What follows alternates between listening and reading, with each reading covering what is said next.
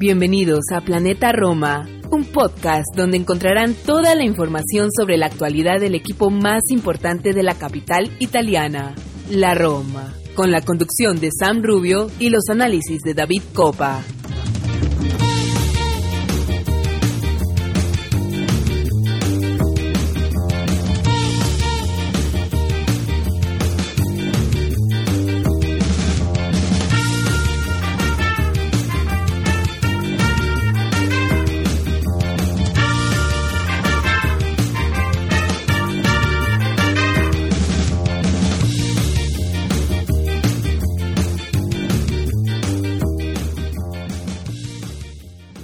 ¿Qué tal amigos? Y bienvenidos a un programa más de Planeta Roma Podcast. Hoy eh, estoy nuevamente al frente del timón de este barco de Planeta Roma porque nuestro querido Sam a última hora se nos cayó por algunas eh, labores hogareñas y cuestiones de trabajo, pero bueno, ya habíamos anunciado en nuestras redes sociales que íbamos a grabar, así que aquí estamos, aunque sea para hablar unos minutos, eh, lo intentaremos que sean unos minutos. porque en los últimos días han estado un poco convulso la, la Roma, más que de costumbre. Pero bueno, vamos a estar hablando un rato por acá de lo que ha venido sucediendo en los últimos días. Eh, empate decepcionante ante el Sassuolo, en un partido que tuvo polémica como siempre, algunas noticias de última hora y sobre todo la polémica que ha estado rondando y, que muchos se preguntan a raíz de su último empate en Reggio Emilia ante el conjunto Nero Verde eh, hacia dónde se dirige la Roma, cuáles pueden ser las aspiraciones de la Roma, qué puede pasar, José Mourinho, el equipo, revolución de verano y algunos otros temas por suerte. Para esta pequeña travesía no voy a estar solo, me va a estar acompañando mi querido y mi estimado eh, Martín Villalba. Así que nada, vamos a una pausa y en breve eh, vamos a estar hablando de esto y muchos más temas. Así que agradecidos por una vez más estar con Planeta Roma Podcast. Así que no se separen de sus dispositivos, que a la vuelta ya estamos iniciando.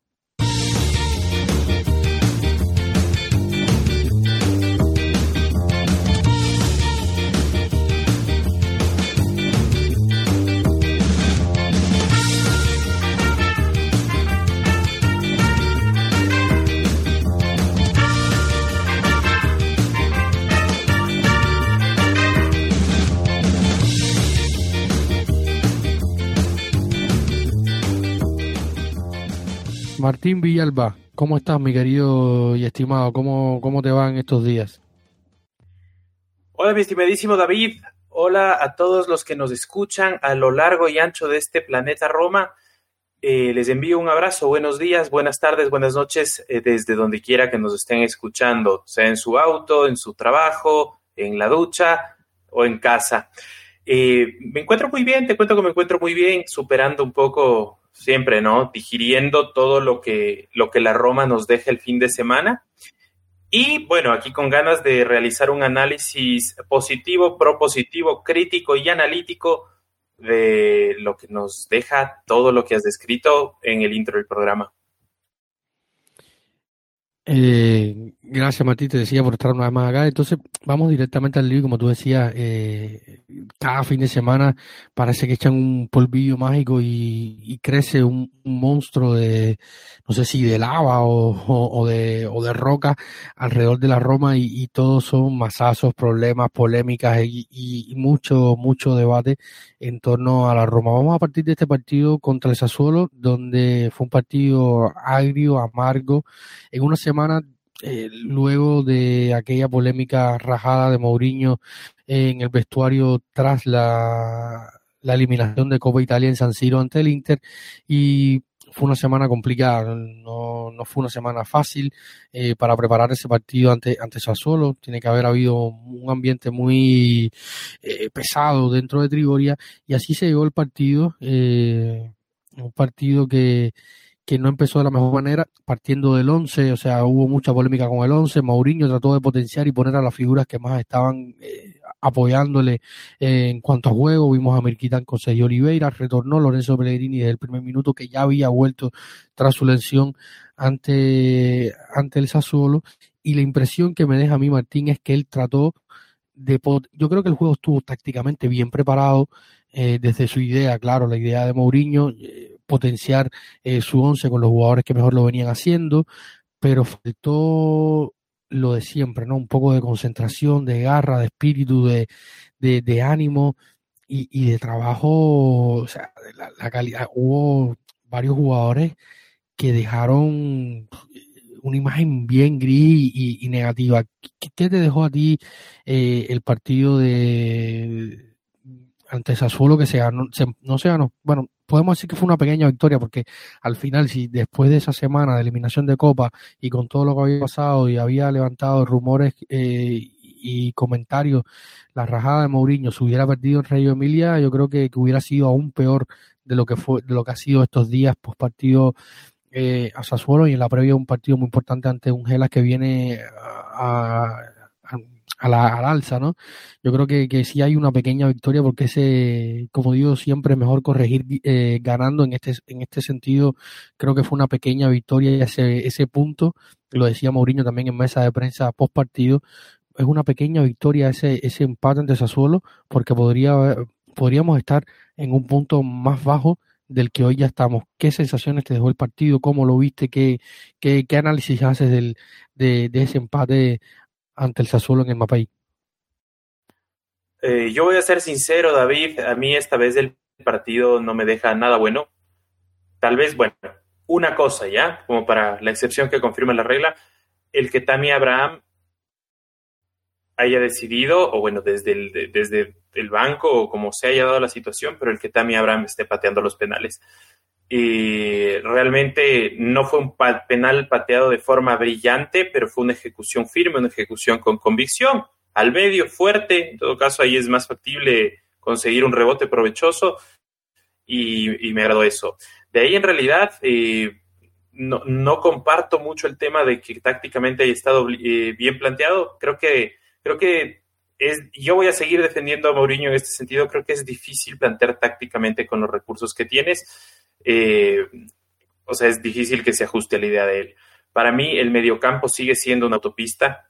Esperaría yo que en el verano, no, no pido la gran figura, Dios mío, no pido que venga Casemiro, pero pido que venga un pivote, porque nuestro mediocampo es una autopista. Los primeros 45 minutos, más allá del gol de Tami y de las dos o tres aproximaciones que hubo del equipo, a mí me daba la sensación de que estábamos jugando con uno menos. De hecho, cuando la Roma se siente cómoda y por fin es como que juega bien es cuando expulsan al, al, capitán del Sassuolo en el segundo tiempo. Ahí apenas, ahí es como que hubieras estado ya en igualdad de condiciones y se ve que sí, que en efecto nuestros jugadores tienen una jerarquía superior a la del Sassuolo y, y, claro, la diferencia entre presupuestos, entre equipos, entre planteles, entre técnico, recién se apreció. O sea, esa diferencia que yo la vi a partir de que expulsan al, al defensa central y capitán del Sassuolo, yo lo hubiera querido ver desde el inicio no la vi. Jugadores que no podían dar un pase, Ricardo en un nivel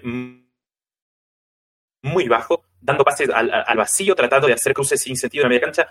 Miki, que para mí es un jugadorazo, o sea, creo que es de lo más rescatable que hemos tenido esta temporada, aparte de, Abraham, que yo siempre lo bueno, pero, pero, o sea, decisiones eh, técnicamente y tácticamente absurdos jugadores. Mkhitaryan queriendo gambetear en el primer tiempo en la autopista, que es nuestro mediocampo, haciendo una diagonal en, nuestro propio campo cerca del balón, del, del círculo central y perdiendo el balón, sabiendo lo comprometido que estuvo. Mancini con unos, o sea, lo de Mancini, para mí, en este partido es no salió en los no top porque salió el no look defending de Maguire en el partido del United contra la liga inglesa, ¿no? O sea, solo eso fue más clamoroso que la forma de defender de Mancini. Quieren pagarle 3.6 millones. No digo que no lo renueven, renuévenlo. Para mí está perfecto. E, es un jugador que puede crecer, que puede pelear la titularidad, que puede alternar, pero no otra vez a 3.6 millones de dólares. No sigamos cometiendo los errores que hemos cometido en el pasado con Borrielo. Me acuerdo, para mí Borrielo es siempre el caso insigne. No podía ser que un jugador que al final de su estancia en Roma no jugaba ni los últimos 15 minutos de los partidos, tenía el segundo o tercer salario más alto del plantel. No podemos seguir cometiendo esos errores. Si es que no quieren quedarse con las condiciones, se puede encontrar alguien de, condiciones técnicas similares que gane lo mismo o menos. Pero eh, esa es mi percepción. Yo realmente me fui con un sabor de boca muy amargo. Me encantó el gol de Cristante al final. Interesante que sea de dos jugadores venidos a menos de esta temporada bueno, o en este tránsito de la temporada que son Beretudo en la asistencia y Cristante con el frentazo. se rescató el punto, el punto sirve porque matemáticamente seguimos a seis puntos de Champions. Yo quería comentar un par de cosillas que, que tú eh, mencionabas que me parecen que, es importante remarcarlas. Una, lo del cobrador de penales que luego eh, se estuvo hablando, que volvía a cambiar la jerarquía y, y Mourinho, como siempre, aprovechó para mandar un mensaje a raíz de esto. O sea, al, parecer la decisión se toma en el campo. Eh, hay una foto que, que yo estuve publicando en, en, mi Twitter eh, y era la de Tami Abran besando la cabeza de, Sergio Oliveira. Eh, y al parecer, todo indica que fue Tami que habló con Sergio Oliveira y, Sergio se lo cede a Tami y dice José Mourinho post partido que eh, fue un gran gesto de, de, Sergio Oliveira porque mostró su, su, con su ser un tipo consecuente con lo que estaba pasando y evitó que pasara lo que pasó en Turín con, con Jordan Beretú, que al final terminó dando una, una dinámica mala a, ese momento, que, que, al final yo creo que esa fue la sensación que nos llevamos todos a, raíz del, de aquel penal súper polémico que, que, se marcó ante la Juve y que Tami le pide a, a Jordan y que Jordan al final termina fallando eh, tras negarle el balón a, a Tami. Eh, como tú lo decías, no fue un penal cobrado majestuosamente ni, ni, magistralmente, pero fue efectivo y, al final tuvo su cometida. Eh, lo otro hay, hay, otro punto que tú mencionas que es muy interesante, ¿no? Es que es que eh, hay que partir de que la idea de Mourinho con estos jugadores llevarla a cabo es un poco complicada y algunos, por ejemplo, yo con Maxi, que me lo comentaba en Twitter, nuestro querido Maxi Frigieri, que si nos está escuchando le mandamos un, grandísimo abrazo, amigo y estimado periodista del diario de Argentina.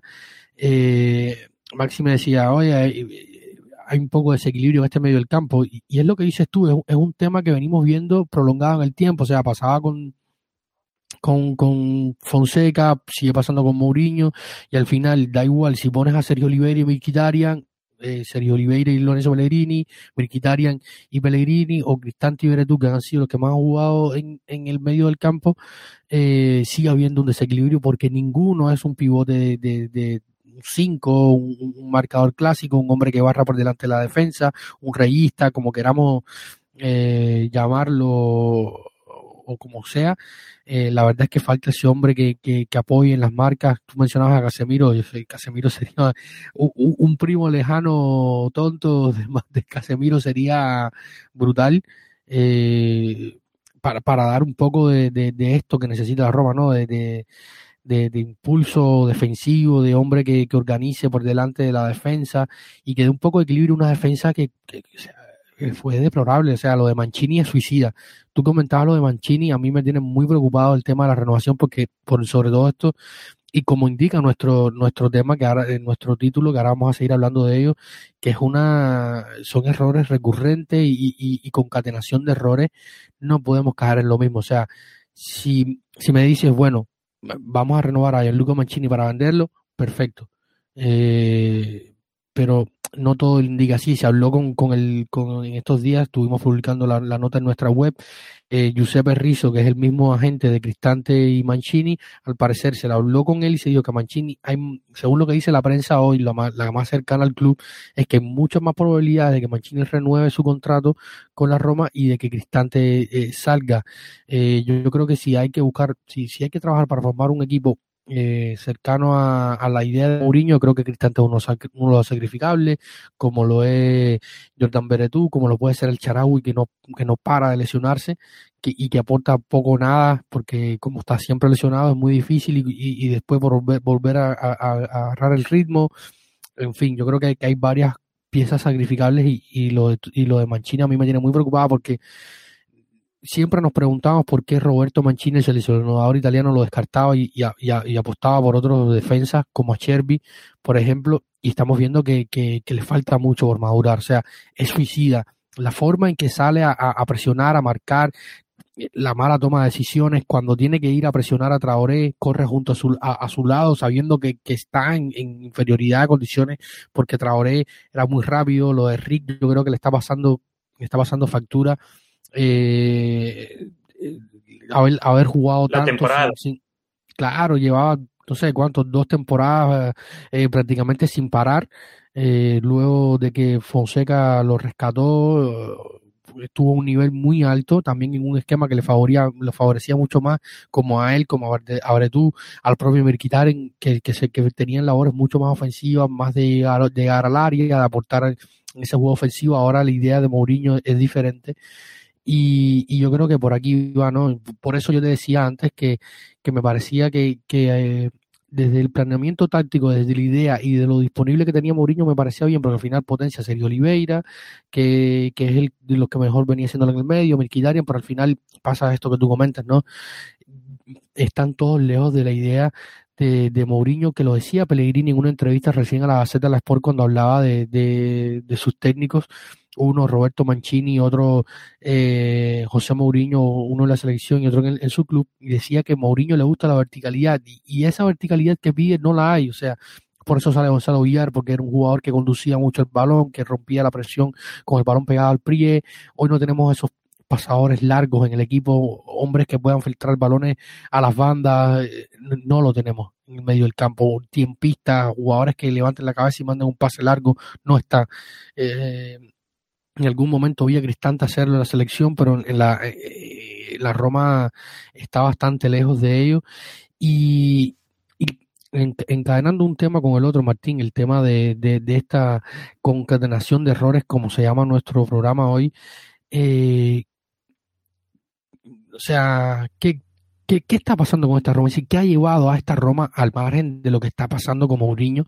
Eh, y tratar de resumirlo lo más rápido posible la concatenación de errores del pasado al presente ha sido una causa y efecto, por eso estamos hoy como estamos, o sea, todavía venimos arrastrando, yo lo decía hace algunos programas, cuando eh, con San eh, hablando acá, eh, yo creo que, que, estamos hoy un poco más cerca de, de, de poder empezar de cero, hablando desde el orgánico, pero seguimos arrastrando errores del pasado.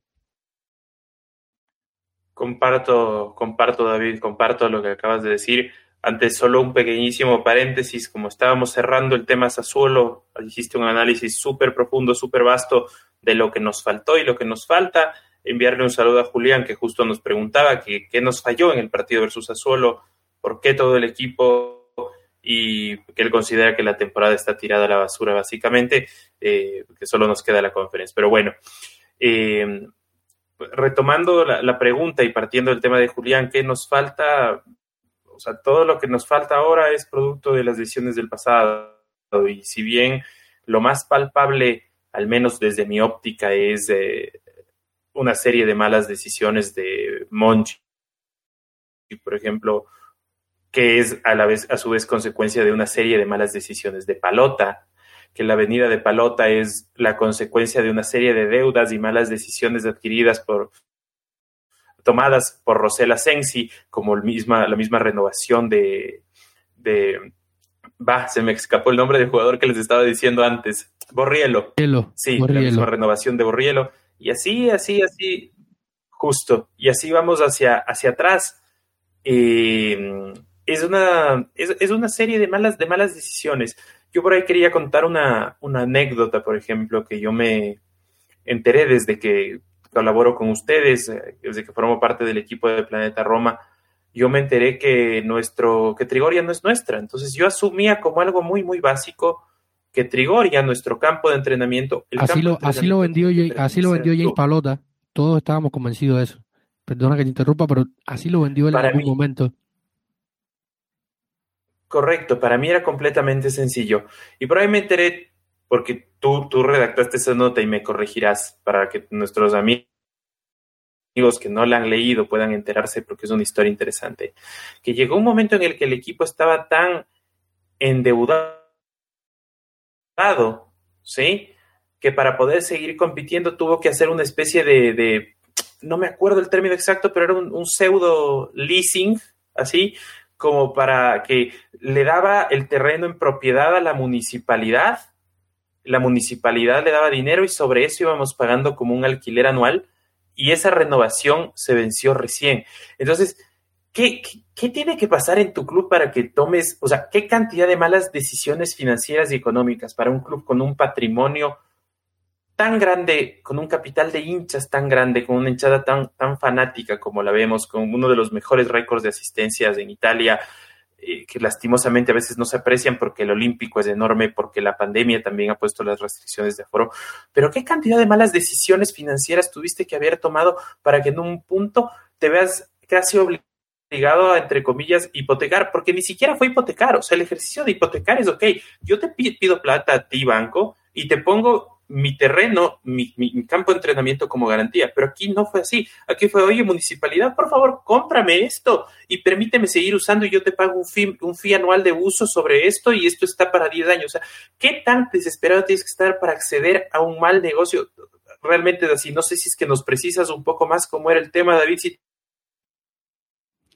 Es como, es justo como tú comenzabas y, y estábamos prácticamente todos convencidos, porque incluso, como te decía, Jim Palota lo vendió así y es justo como tú comentas, ahora, eh, entre tanta confusión, eh, no recuerdo, pero creo que, lo, que los fracking terminaron de, de, invertir eso con, el tema Trigoria, pero evidentemente e, es, un tema de, de, años y años de, malas decisiones. Como tú decías, hoy veíamos, por ejemplo, hoy ya este podcast lo van a estar escuchando probablemente el jueves eh, en la noche, estamos grabando esto en la, en la bien tarde el, miércoles y, circulaba en redes sociales la foto de Salah, Allison y, y, Edin Checo que se hacía bien trending topic en, en, el Twitter Roma y yo decía que a mí, a mí no me crea nostalgia, sino rabia, molestia y, y de todo, ¿no? Y una parte de esa rabia y esa molestia nace desde el punto que tú mencionabas de Monchi, porque a mí no me molesta que se fueran los jugadores, o sea, eh, lo de Allison, como lo dijo Totti en algún momento, no se podía decir que no, eh, aunque quizás podíamos haber ganado más, porque luego tú miras lo que pagó el Chelsea por Kepa y, la distancia entre Kepa y Allison, eh, por favor, o, lo que pagó el, el, el, Barça por Dembele y lo que es hoy Salah y cuánto lo vendimos, perfecto.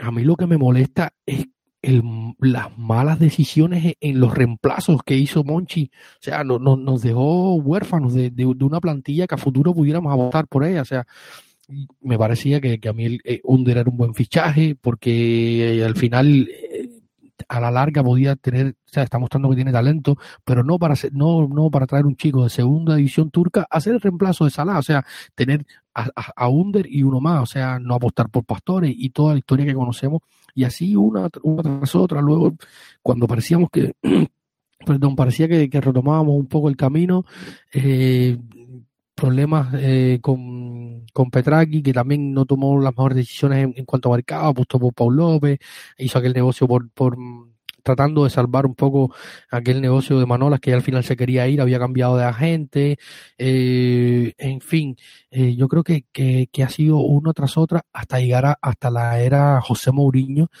que, que muchos se preguntan hoy, Martín, si, si fue una mala, era lo que necesitaba la Roma, eh, José Mourinho, eh, dime tu opinión y luego te voy a comentar la mía, pero, pero esto en los últimos días lo, he leído bastante y lo he escuchado bastante en, en las radios romanas eh, y, y, leído en algunos artículos en la prensa eh, italiana sobre esto. ¿Era lo que necesitaba la Roma? ¿Mourinho era lo que necesitaba la Roma?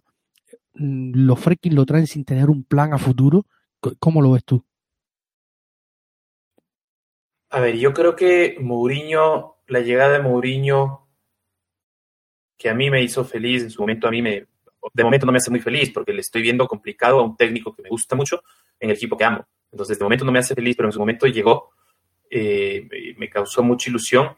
Y yo sigo creyendo que, que es una, una, una, decisión que sigue siendo como, como un esfuerzo por frenar esta bola de nieve de malas decisiones.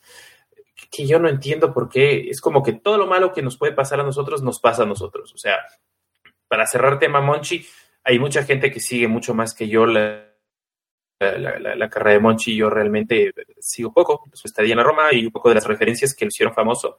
Pero ¿cuándo en su vida Monchi en realidad gastó 42 millones, 35 millones en un jugador? Nunca. Solo cuando vino acá. Si la característica de Monchi más bien fue siempre, ah, eh, mira, ficharon a Esteban Jovetic eh, a, un millón de euros Wow, sí. Ah, mira, eh, trajeron a, tal jugador eh, gratis. Ahora trajeron a, le, quitaron Marcial a la Martial a la, a la, Juventus que estaba también queriendo traerlo a Martial eh, y les costó como 7 millones de euros. No sé los números exactos, pero ¿cuándo en su vida Monchi hizo fichajes costosos? Nunca, no lo sé, para mí nunca, o al menos no se hizo famoso por eso y acá vino e hizo todo lo contrario. O sea, no sé si, si tal vez fue un error de Ramón de querer inventarse el agua tibia, eh, no tengo idea.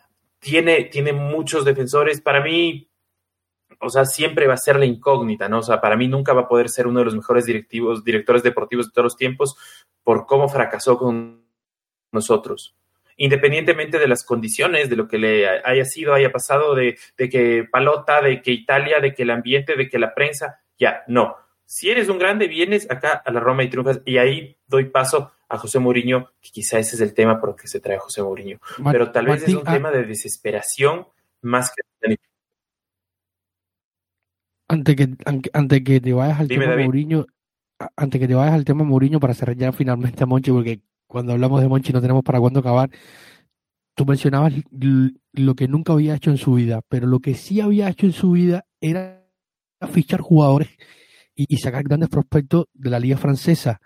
Diego Carlos, Condé, eh, podemos, por mencionar los, más recientes, y, otros tantísimos que ha sacado de la liga francesa, y luego va a la liga francesa, donde es un mercado que supuestamente tenía controlado de toda la vida, y nos trae a vianda un, un adolescente por una millonada. O sea, eh, lo que nunca había hecho le sale mal. Perfecto, nunca lo había hecho. Lo que siempre había hecho también le sale mal. O sea, eh, con la Roma todo mal. Te juro, o sea, para mí así de, de grave, así de drástico y yo llego a un punto en el que a veces me pregunto y digo, a ver, o sea, ¿en verdad Monchi es malo o, nosotros tenemos tanta mala suerte que hasta Monchi, que es respetadísimo y probablemente era una elección obvia y súper oportuna de director deportivo, fracasó? Traes a José Mourinho, que para mí en entrenador es muchísimo más que lo que Monchi es en director deportivo, sin demeritar a Monchi, ¿no? Monchi tiene su sitial, realmente en el conocimiento futbolístico de la gente, yo estoy seguro que si a alguien le preguntas directores deportivos, te da cinco, máximo diez, y entre esos siempre va a estar Monchi, porque Monchi es muy mediático. ¿Ya? Entonces, si alguien te da diez, es un maestro. Yo, yo te podría dar eh, máximo diez, eh, y por lo que más o menos sé de la liga italiana, los que han pasado por aquí por la Roma, y, llego a diez, y uno de esos va a ser Monchi, te soy sincero. Pero lo que voy, José Mourinho en entrenador es mucho más, y es como como, como, como otra vez, ¿no? O sea, siempre, y, es un círculo vicioso que me llega a desesperar, insisto, yo, yo soy fan de Mourinho, pero para mí es la Roma nuevamente buscando un Mesías que venga y le saque. Y todos ilusionados y esperanzados en que este Mesías va a tocar y, va a convertir las piedras en panes y todo va a ser maravilloso. Y nos damos en cuenta que, lastimosamente llega y no puede cambiar la mentalidad de un grupo de jugadores que se desmoronan en 10 minutos contra la Juventus, que se desmoronan desde que pisan el, campo de, del Giuseppe Meazza contra el, contra el Inter en los primeros 5 minutos. Y a mí es lo que me preocupa, es lo que yo decía, o sea, ¿qué, qué hay que hacer? ¿Qué hay que hacer para cambiar? Capaz, capaz, y acá voy respondiendo un poco la pregunta, tal vez Mourinho es la última decisión apresurada de una serie de esfuerzos por dar un giro de timón, un giro de 180 grados al destino del equipo, cuando en realidad lo que tal vez deberíamos hacer es ser pacientes. Yo creo que los Fredkin ven el equipo eh, a 10 años, tal vez a 15 años, y todas las demás decisiones que están tomando el tema de los temas médicos, los temas de marketing, los temas de, estructuración de, que contratas un nuevo CEO, que contratas eh, personal de esto, del otro, que psicólogo y todo eso, es darle como una institucionalidad al club, es decir, asentar las bases. Y yo vuelvo al ejemplo que decía hace cuatro o cinco programas, hacer una especie de Bayern italiano, olvidándonos de la comparación odiosa de los títulos y la dominancia, algo así. Pero si, por ejemplo, para mí algo es del Bayern Múnich, es una institución, en todo el sentido de la palabra, finanzas equilibradas, eh, bases buenas, una estructura económica fuerte, sólida, no, con gastos desmedidos que le ha permitido establecerse. yo sé que la realidad de la liga alemana es otra cosa, pero yo, yo veo que quieren hacer algo así, algo así como súper sólido, una intuición. Pero, insisto, yo creo que Mourinho sigue siendo saludable para el ambiente de Roma. Yo creo que Mourinho quizá está aquí como, como te digo, tal vez al inicio fue tomada como la, la última forma de tratar de dar un giro de timón, un, vuelco de 180 grados para poder eh, reafirmar el rumbo. Pero al final está Mourinho aquí. Mourinho es un entrenador que tiene tres años de proyecto y yo insisto, hay que darle los tres años de proyecto. Eh, me le mando un saludo ahorita a Ricardo Montilla, que es, uno de nuestros Patreons. También un saludo a Irving Sánchez, que es otro de nuestros Patreons, que están eh, escuchándonos en este momento seguramente y em, que nos han mandado saludos. Y yo comparto ahí con Ricardo porque yo sí veo cosas valiosas del tema de Mourinho. Quizá no es el fútbol más vistoso, quizá la gente que no ha seguido mucho Mourinho, la generación que creció viendo el tiquitaca, eh, espera, espera un fútbol vistoso, un fútbol alegre, un fútbol bonito, y a eso lo llamarían resultado, y quizá por eso viene una especie de, de, de saudade, de extrañar a Paulo Fonseca. Utilizo saudade porque es de portugués, ¿no? De como de extrañar a Paulo Fonseca y que sí, que qué bonito que jugamos. Por ejemplo, nuestro amigo Irving es muy de pensar en, eso. Dice, tal vez teníamos algo bueno y lo acabamos destruyendo. Pero yo me voy al lado de que, de que al menos estadísticamente, que a veces las estadísticas se ayudan, acá hay un proceso. Somos un equipo con el tema de los expected goals que están súper de moda muy consolidado, tenemos un montón de chances, generamos un montón de fútbol, no estamos concretando, hay que trabajar por ahí, hay que solucionar esa autopista en el medio campo, hay que fortalecer el bloque defensivo con jugadores de, de, jerarquía o hacer crecer jugadores, no lo sé, por ahí está la dificultad, pero, pero yo sí veo, sí veo mejoras. Lo que digo, para mí lo raro es que es incompatible que llegue Mou y que haya un proyecto a 10 años, porque Mourinho, Conte, el mismo Ancelotti son entrenadores que tú contratas para tener resultados inmediatos. Quizás si quieres un proceso, contratas a otro tipo de entrenador. Contratas, no lo sé, a un Vincenzo italiano, contratas eh, tal vez por ahí a un, un Gennaro Gattuso. Estoy dando nombres sin fundamento, no he leído nada en prensa sobre esos nombres vinculados a nosotros, ni antes ni ahora. Yo creo que Mourinho es lo que, lo que tenemos, hay que disfrutarlo, es un entrenador ganador. Pero una vez más me invade esa duda de, de, que quizá en esto ya no es tanto, porque hay tanto ruido diciendo que Mourinho es un entrenador falito, que es un bolito, que es un, entrenador acabado, destruido, sin ideas, sin conceptos, que tal vez aquí me alivian un poco la duda de si es que en verdad los que estamos acabando a Mourinho somos nosotros o si Mourinho ya vino acá acabado. Yo creo que eso que tú dices al final eh, es válido, o sea, eh, es tan convulso todo en torno a la Roma y, sobre todo eso, que no hay paciencia.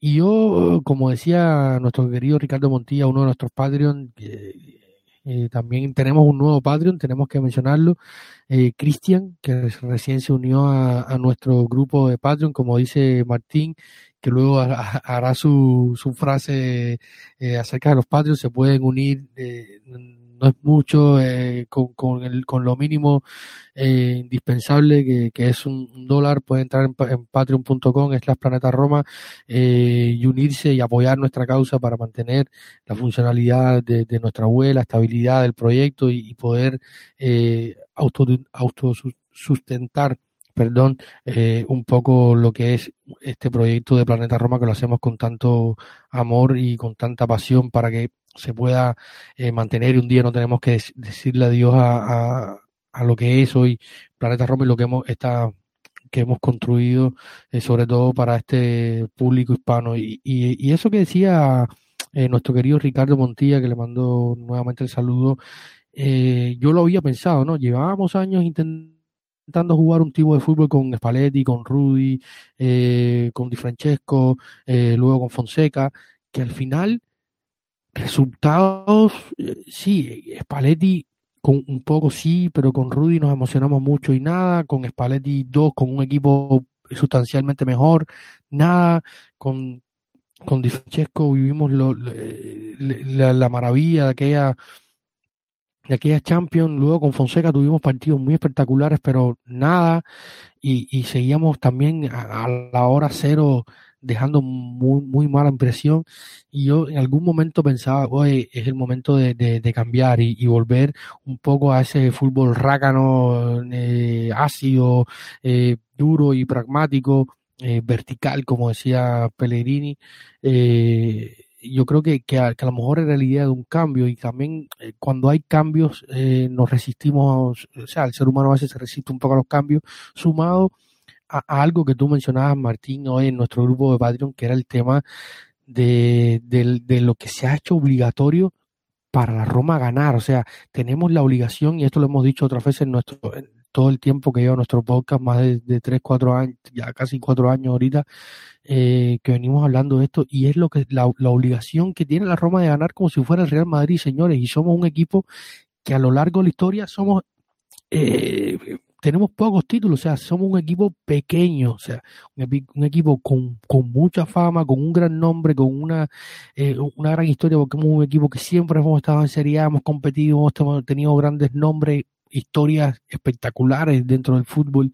Eh, Totti, De Rossi, Conti, eh, de todo, Rudy Feller, eh, eh, hago miles de historias preciosas dentro del fútbol, pero es un equipo que somos segundón, o sea, eh, Martín lo mencionaba ahorita, ahora no tengo el número exacto, pero son más de 15 veces, hacemos el, probablemente el segundo, el, el, primero o el segundo equipo que más segundos lugares tiene la Serie A y eso ha atentado contra la Roma, contra lo que es la Roma, contra el ambiente de Roma, contra pensar en estabilidad, hay ganas de ganar, todos tenemos ganas de ganar, pero la estabilidad de un proyecto, más allá de que vaya bien o mal, eh, saber que hay que construir. O sea, yo siempre lo menciono, Gasperini eh, en su primer tiempo en el Atalanta, creo que fue su segunda temporada, estuvo tres, cuatro meses sin, sin ganar, o sea, le costaba ganar. Duan Zapata no, no había marcado entre agosto y noviembre. Eh, y luego fue lo que fue y es lo que es, o sea, más allá del proyecto, de la institución, del tal, eh, lo mencionaba también eh, Irving, no, porque no hacemos un poco como, el Atalanta? Y se, le decía un poco difícil por esto mismo que vengo mencionando. Tú fichas a, como ellos ficharon en su momento a Morten de Run, fichan a, no sé, a, a, Pasali, que venía siendo un descarte del descarte, pasó por el Milan, pasó por aquí, no se consolidaba en ningún fichas a tres o cuatro de esos jugadores y la prensa y, la, y, los fanáticos matamos a todos, matamos a, medio mundo porque no son jugadores dignos de Roma como si fuéramos el Real Madrid, por mucho que, que, me vuelva a decirlo, no somos el Madrid, no somos el Bayern, no somos eh, los grandes clubes eh, de las potencias, o sea, somos un equipo con, con, grandes aspiraciones, con grandes historias, con grandes sueños, como todo, pero no estamos a esa altura, o sea, no tenemos el deber de, o sea, tenemos que, que vivir como decía, como poníamos hoy en nuestro grupo eh, el ejemplo de, del Salzburgo contra el Bayern, pero es que es que la Roma llega a Champions y, se le pide que, haga más de lo que puede, o sea, eh, no, no se disfruta ese momento, no, no, no hay esa expectativa por, lo que puede hacer, sino lo que tiene que hacer, y, y, es una acumulación de presión, de, de, exigencias que, que van más allá, o sea, siempre lo digo, la relación expectativa y, realidad con la Roma se sobredimensiona a un punto tremendo y yo creo que, esto sigue atentando contra el proyecto de la, de la, de la Roma. Eh, entonces, Martín, hablando de todo esto, se, ha conversado mucho en los últimos días del tema revolución de mercado y, y de lo que pueda invertirse, de lo que no, eh, Champion al porque evidentemente, vamos, vamos a ponerlo también en el mejor de los escenarios, eh, viendo cómo está la economía, incluso si la Roma llegara a Champions, ¿ves capaz tú de que se pueda hacer una, una revolución y cómo, cómo sería eh, que tú verías que se puede hacer esta posible revolución dentro de la plantilla para rodear a José Mourinho de jugadores que sean más adaptables o, o, sean más, eh, estén más en su línea de, del fútbol que quiere practicar en la Roma? Yo ahí quiero comentar eh, que básicamente para mí esa es la gran incompatibilidad que se da entre el proyecto que hay con la Roma por parte de los Fredkin y la presencia de José Mourinho. Tú traes a José Mourinho para armarle un equipo tailor made, hecho a la medida, con lo que él requiera, Porque vamos, todo el mundo se queda con los mil millones de euros que ha gastado Guardiola para reforzar sus equipos, pero Mourinho tampoco está tan lejos, no es que ha gastado poco en sus equipos, ¿eh? ¿Ya? Quizá por ahí está un poco más arriba Ancelotti, un poco más arriba, eh, yo qué sé, pero Mourinho por la cantidad de equipos que ha dirigido, las trayectorias que ha tenido, también ha gastado su dinero, ¿eh? No, no, no hay que, amor y odio no quita conocimiento, como siempre les digo. Entonces, para mí esa es la gran incompatibilidad. Ahora, eh, y aprovecho y le envío un saludo súper fuerte a, Cristian, que no lo saludé inicialmente porque como es el Patreon, que es compatriota, señoras y señores en Planeta Roma, los ecuatorianos somos mayoría. Actualmente vamos a establecer una dictadura. Un saludo enorme a Cristian, que hoy nos hacía reír con unos memes a propósito de la llegada de Cristiano. no, perdón, es, delicado, es delicado dictadura, lo siento, lo siento, David, pero, bueno, quería eh, hacer reír eh, con el tema de, de que, Cristian nos mandaba unos memes sobre el tema de, de la llegada supuesta del interés de los esfuerzos de José por traer a Cristiano Ronaldo, señoras y señores, al bicho, a Sium, a la Roma. Y señores y señores, no ha habido una bomba de humo más grande en la historia de la humanidad. Señores y señores, eso sería imposible, improbable yo veo difícil, incluso llegando a Champions, con los premios de Champions, veo difícil fortalecer el equipo en las líneas que necesitamos. Urgente, como digo yo, un pivote, alguna alternativa en ataque por izquierda, por derecha, para que se complemente con los dos de arriba, eh, fortalecer con un, uno un par de zagueros de, de competitivos la parte de, atrás. Yo veo eso, que para mí es como prioritario más o menos en ese orden, yo lo veo muy, muy difícil. Peor aún la llegada de Cristiano y no quiero polemizar mucho el tema porque realmente simplemente por un tema económico ya es imposible, pero a mí me gusta mucho Cristiano, es un líder, sí, es un ganador, sí, necesitamos esa clase de jugadores, sí, pero hay muchos jugadores menos inalcanzables que Cristiano Ronaldo, menos conflictivos que Cristiano Ronaldo, menos acaparadores de juego que Cristiano Ronaldo, que insisto, a mí me gusta mucho, para mí un top ten de jugadores de fútbol de la historia entre Cristiano Ronaldo tranquilamente, pero no necesitamos, es un problema más, sería un problema más. Imagínense a la prensa de Roma comiéndolo con, que la casa de Cristiano, que la esposa de Cristiano, que el centro comercial de Cristiano, que Cristiano no está contento, que Cristiano se arrepiente, que Cristiano quiere ir. Imagínense eso. No, muchas gracias. Yo ahí sí, no, muchas gracias. Y como digo, veo serias dificultades para reforzar el, plantel.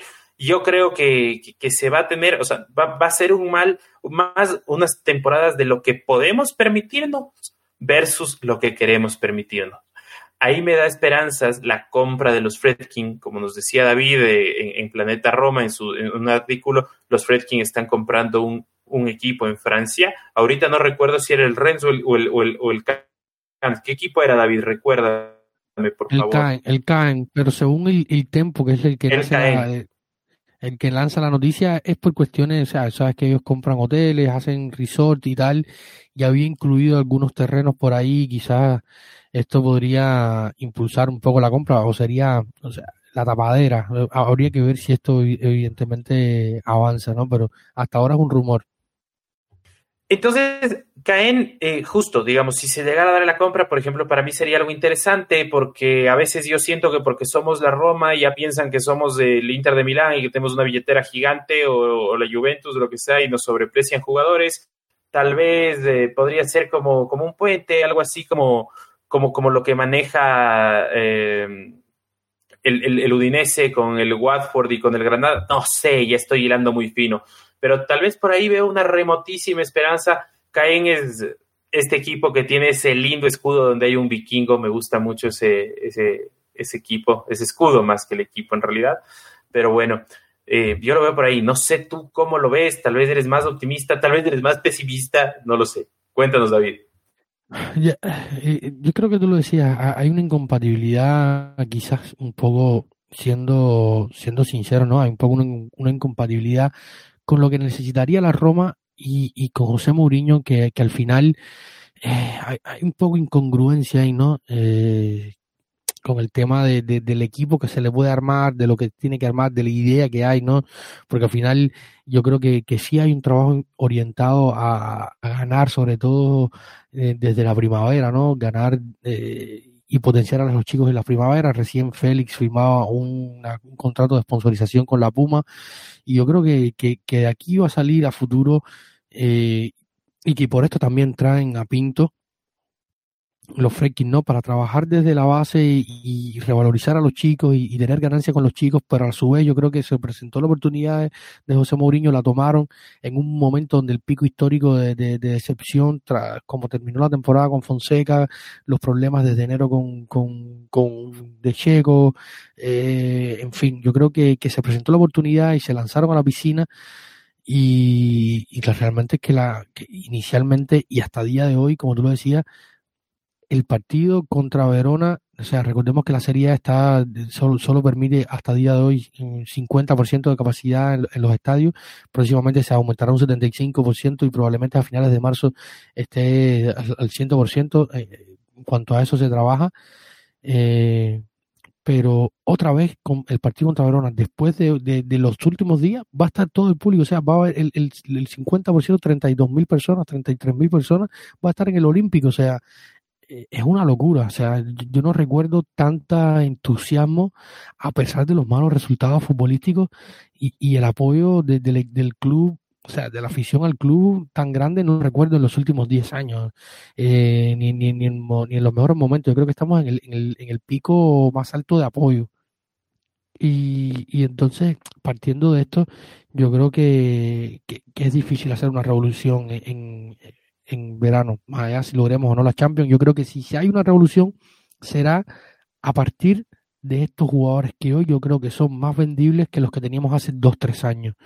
Eh, sobre todo por las expectativas que se creó el último año, que éramos un equipo de Champions, ya vender esos jugadores que no eran de Champions era más complicado, jugadores que se reevaluaban después del proceso de, de, de, Di Francesco, luego el, eh, los cambios que hizo eh, Fonseca, el club se quería vender, jugadores aún más devaluados, después como terminó la, el último, la última temporada, yo creo que hoy hay jugadores que a pesar de todo eh, son más vendibles, o sea, podemos decir que que se iba a ir Castro al lleno a no sé por 4 o 5 millones, hoy probablemente Castro valga un poco más, quizás no sé 10, 12, siendo optimistas 15, más allá de que los últimos de los últimos dos meses no han sido muy buenos. Eh, Beretú yo creo que al final tiene un buen mercado, Cristante tiene un buen mercado, eh, el Charaui quizás no tanto, Diaguara sí está un poco más complicada la situación, pero si hay otros jugadores al Pérez yo creo que todavía se le puede recuperar un, un poco ese dinero que se invirtió eh, de, esos 10 millones. Eh, o sea, hay jugadores que hoy tú puedes recuperar dinero y luego reinvertirlo de manera coherente, a lo mejor no con esos jugadores top, pero sí con jugadores que se adapten a la idea del mister y, y de ahí en adelante construir, ¿no? Yo creo que, que esa va a ser la, la, clave. Lo que se pueda vender, cuánto se puede ganar con ellos y lo que puede hacer Thiago Pinto en el mercado eh, en base a esto. Así que, que yo creo que va por ahí, Martín. Y luego ya para ir cerrando, eh, con el último tema del, podcast de hoy. Vamos a hablar un poco del partido eh, contra el Gela Verona de, del impresionante Igor Tudor, eh, que está haciendo una temporada increíble, porque si tenemos en cuenta que las tres primeras jornadas con Di Francesco no sumaron puntos, eh, de la, de la cuarta jornada hacia adelante, lo que ha hecho eh, en manera de sumar puntos y de juego que se ha visto del Verona ha sido absolutamente increíble. ¿Qué esperas para ese partido? Teniendo en cuenta que es un rival que está muy cerca en la tabla y que, que venimos de una mala de una mala racha. Ya volverá Saniolo para este partido después de la, de la sanción ante el Genoa pero no vamos a tener a, Gianluca Mancini, o sea, volveremos a la línea de cuatro de manera obligada con Cumbula, que por segunda ocasión consecutiva José Mourinho lo llama el mejor del partido. Yo creo que es un premio al trabajo y a la humildad de, este chico eh, increíble. ¿Cómo ves el partido? ¿Qué piensas? ¿Qué sensaciones te dejan? ¿Y, y qué, qué, crees que pueda pasar el, fin de semana en el Olímpico entre el Verona de Tudor? A mí me da muchísimo gusto lo que está pasando con, con. Eh, lo tomo como, como, pie de inicio para el análisis de lo que viene el partido con, con, Verona, porque creo que Kumbula es un chico que mentalmente y profesionalmente, porque no nos olvidemos que todos estos chicos son profesionales, ha respondido a la altura de lo que implica ser un jugador de la Roma. Para jugar en la Roma, yo creo que no, no tienes que ser el más dotado técnicamente, tácticamente, porque como, como dijiste muy bien, nosotros somos un equipo que por logros nos parecemos más a un equipo chico, pero por aspiraciones eh, tenemos una obligación casi de equipo grande pero bueno, para mí no es así. Entonces, yo, yo quiero jugadores que se entreguen, que sean profesionales, que sepan recibir una crítica, un mal resultado. Y creo que el ejemplo más palpable que hemos tenido esta temporada de eso es Kumbula, un Kumbula renacido después de haber sido duramente criticado y con razón en el partido en, Noruega frente al Bodo. Partiendo de esto, yo eh, veo un partido difícil. Los equipos de Tudor son muy físicos. Espero que no llueva, de corazón espero que no llueva. Espero que, sea un día en condiciones atmosféricas perfectas, que privilegie el buen trato del balón, que podamos eh, concatenar más de tres toques seguidos, distinto a lo que ha pasado en los, en los últimos partidos, ¿no? En, el área o, al momento de, de tratar de hilvanar un centro o lo que sea y, contrarrestar así el ritmo físico de corte que, le impone Tudor. Me, me, tomo este partido contra el Verona como una revancha, porque para mí ahí fue cuando se empezó a desajustar nuestra temporada. Cuando perdimos en Verona en ese diluvio, en el primer partido de Igor Tudor, para mí ahí fue cuando se empezó a, ver que, que estábamos hechos, que sangramos, más o menos eh, para los que han visto y son fanáticos de Rocky, como cuando en la pelea final eh, Rocky, Rocky le está pegando a Drago y claro, dice sangra, él sangra, ya, algo así fue. Porque como tú decías, David, los tres primeros partidos ganados hablaban, bueno, tres ganados, un empatado, hablaban de Roma de Scudetto, Roma de Scudetto, y en Verona se vio que la Roma sangraba. Entonces yo creo que puede ser un partido bisagra. Si yo fuera José Mourinho, mentalizaría a mis jugadores así como que, oigan, este es del partido bisagra. Aquí o se acaba de enterrar la temporada o puede ser nuestro salvavidas, donde tal vez, que nos preguntaba incluso el mismo Ricardo, como matemáticamente está la chance, quién sabe, y de carambola acabamos peleando un, un acceso a Champions.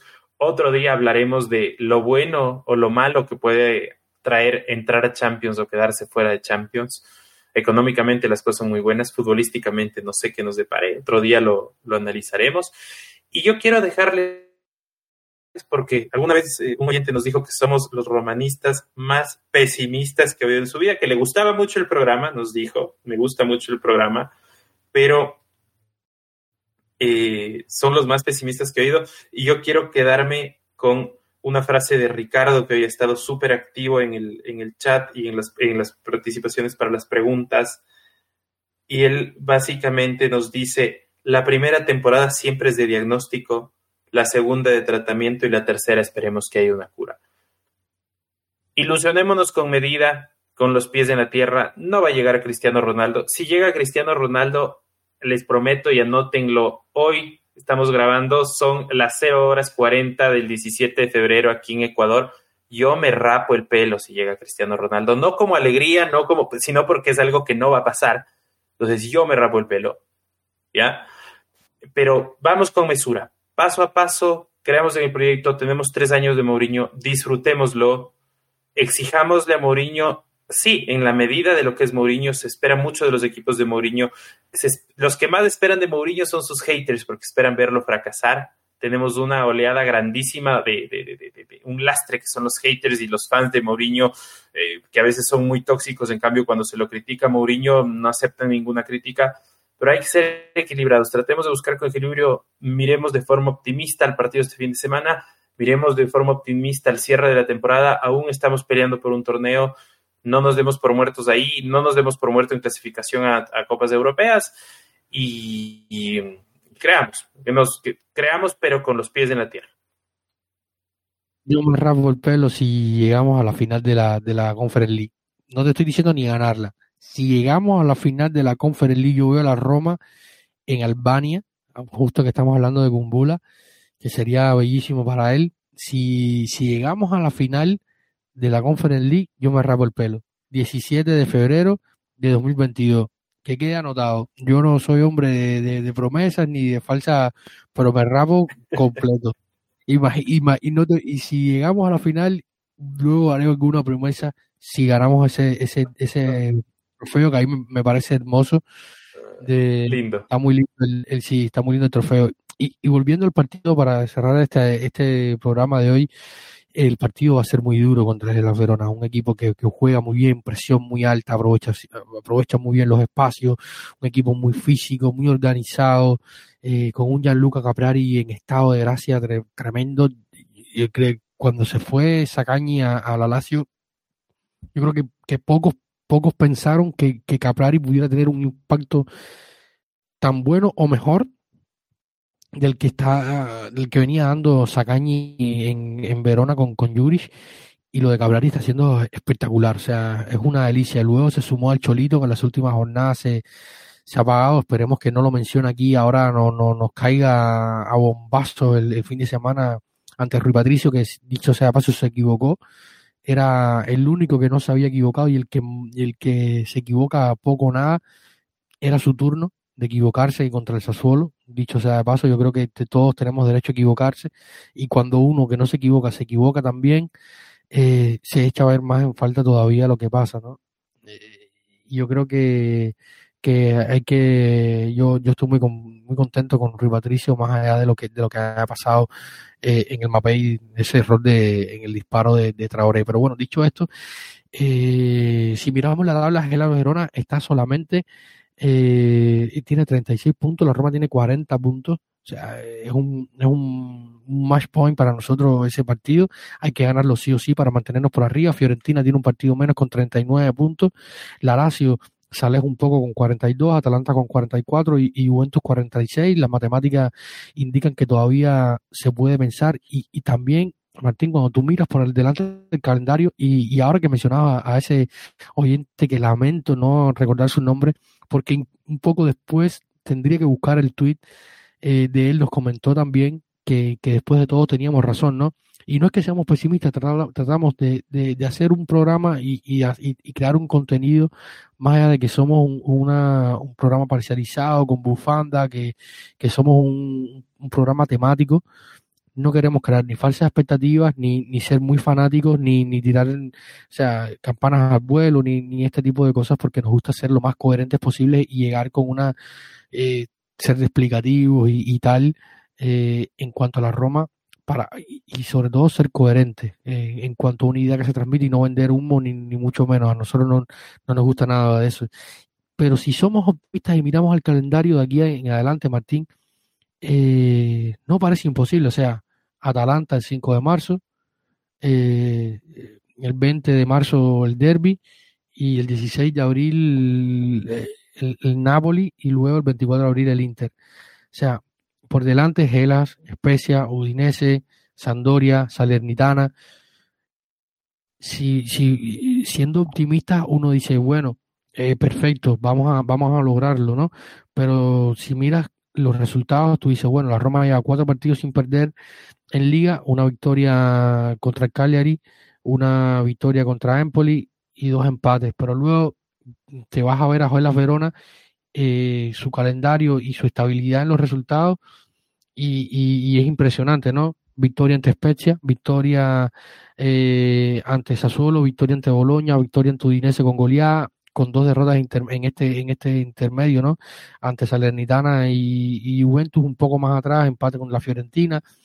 Eh, hay una consistencia en los resultados, o sea, en los últimos eh, cuatro partidos tienen tres victorias y una derrota solamente ante la Juventus en Turín, o sea, que una, una, victoria que, una derrota que prácticamente los 17, 17 de 20 equipos en la serie lo tienen presupuestada, que es perder contra la Juventus eh, y sobre todo en Turín, o sea, eh, no es una cuestión de pesimismo, sino de coherencia. Si la Roma logra establecer un, una, un paso y una estabilidad en los resultados, no parece tan imposible, porque al final los, demás, el resto de los equipos eh, van a ir a menos, pueden fallar, como es todo, sobre todo los que están por delante, aunque es más difícil que falle la Juventus.